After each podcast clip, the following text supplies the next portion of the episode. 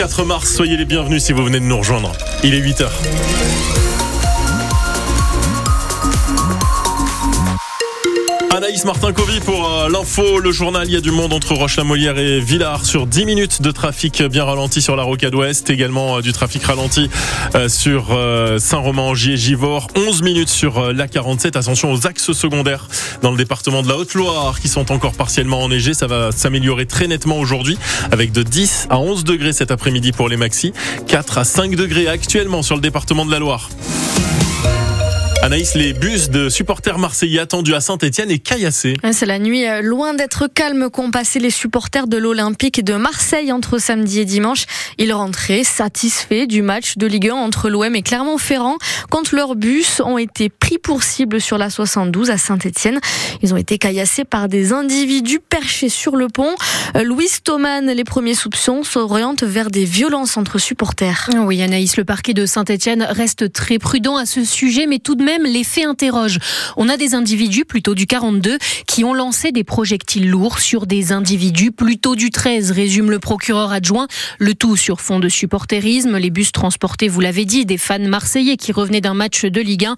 Des éléments qui font d'autant plus tiquer quand on connaît l'animosité ancestrale entre les supporters des Verts et ceux de l'Olympique de Marseille. En tout cas, la préméditation des faits ne fait que peu de doute. Les policiers ont retrouvé sur le pont où étaient perchés les agresseurs d'autres parpaings entassés comme des réserves de munitions, des grosses pierres similaires à celles qui ont visé les bus. Mais les supporters marseillais ne sont pas non plus totalement blancs dans cette histoire. Ils sont sortis de leur car ensuite pour en découdre, certains armés de bâtons selon les premiers éléments de l'enquête. Mais voyant qu'ils ne pouvaient pas atteindre leurs agresseurs au perché sur le pont, ils s'en seraient pris à un automobiliste qui passait là. Vous retrouvez toute cette histoire sur francebleu.fr.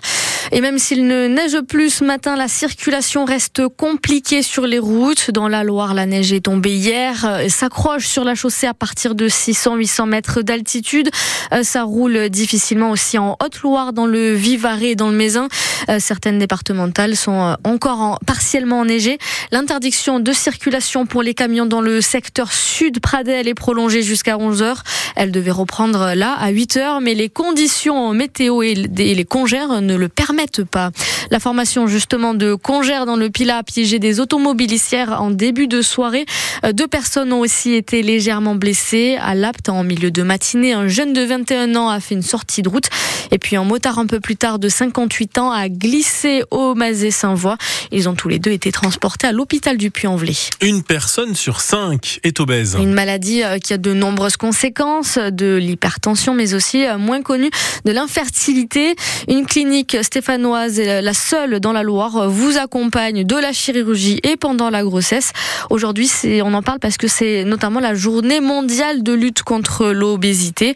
Et pour en parler et vous proposer des solutions si vous êtes concerné, l'association OZ Obésité Surcharge Pondère à l'équilibrage alimentaire organise cet après-midi une table ronde. Ça se passe à la Bourse du Travail à Saint-Etienne. Evelyne Giroux, la vice-présidente de l'association, était avec nous. Retrouvez son interview en intégralité sur francebleu.fr. Un vote pour l'histoire attend le Parlement aujourd'hui. Sénateurs et députés sont attendus pour euh, graver dans le marbre le droit à l'avortement dans la Constitution. C'est la dernière étape avant de sanctuariser ce droit d'avoir recours à une interruption volontaire de grossesse. La sénatrice du Parti communiste dans la Loire, Cécile Kukierman, elle, a voté pour faut toujours garder beaucoup d'humilité quand on fait de la politique. Je crois que le plus grand moment historique fut certainement celui de la loi Veil. Euh, nous actons aujourd'hui euh, dans cette continuité un moment historique, mais dans le prolongement, je dirais. Il demeure en tout cas euh, un enjeu qui sera celui de l'effectivité de cette garantie inscrite dans la Constitution et donc maintenant de donner les moyens au planning familial, aux différentes professions médicales pour que ce droit des femmes à disposer de leur corps et du droit à l'avortement puisse être réel dans tous nos territoires. Laurent Duplon, sénateur Altilige les Républicains, lui, a voté contre et il le refera cet après-midi. Il est le seul d'ailleurs de sénateurs sur les deux départements à s'être positionné contre l'interruption de ce droit, l'inscription de ce droit. Je dois aujourd'hui plus d'éléments pour me pousser à dire ne cédons pas à cette volonté-là parce que le droit n'est pas menacé et que parce que nous aurons commencé de le faire pour ça, eh bien, on pourrait nous demander maintenant de le faire pour tout un tas de choses. Et là, ça serait pour le coup, à mon avis, édulcorer complètement le sens de la Constitution. Après le vote cet après-midi, la France deviendra le premier pays au monde à réaliser cette réforme. Clap de fin pour euh, le salon de l'agriculture. Vous avez été 603 000 visiteurs à vous rendre sur la, à la porte de Versailles à Paris. Euh, c'est seulement 12 000 personnes en moins que l'an dernier. Un bilan satisfaisant après le dimanche d'ouverture raté par euh, les violences entre manifestants et CRS. Mais la colère des agriculteurs est loin d'être apaisée malgré les promesses du gouvernement et les nouvelles mesures annoncées, explique Arnaud Rousseau, le patron de la FNSEA.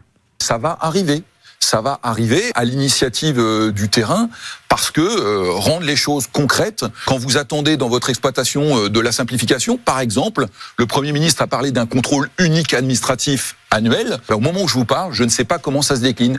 Et la personne qui va avoir dans son exploitation un, deux, trois, quatre contrôles, évidemment, lui, il a envie que ça avance plus vite. Et donc, on continuera à avoir des actions sur le terrain dans les 15 jours qui viennent. Je vous rappelle qu'il y a une échéance importante qui est qui sont les élections européennes au mois de juin. Et puis on attend aussi une loi. Et cette loi, elle va être aussi un moment euh, dans lequel on va vouloir nous pousser un certain nombre de choses auprès des parlementaires. Donc penser que d'ici 15 jours tout s'achèvera est une erreur, ce ne sera pas le cas. L'école Lamartine à Saint-Jean-Bonnefond sera bloquée ce matin, mais pas par la neige, par des parents d'élèves en colère contre la carte scolaire. Ils bloqueront l'école à partir de 8h15 dans quelques minutes pour dénoncer la suppression d'une classe. Euh, pour ces parents, la fermeture de la classe va menacer l'équilibre de l'école, surtout que de nouvelles familles s'installent dans la commune. Euh, la romancière Christine Angot présente son film au Méliès de Saint-Étienne euh, ce soir. Elle est là pour présenter donc un film qui dénonce l'inceste, qu'elle a subi à partir de ses 13 ans par son père. Une rencontre avec la romancière est aussi prévue. L'info c'est sur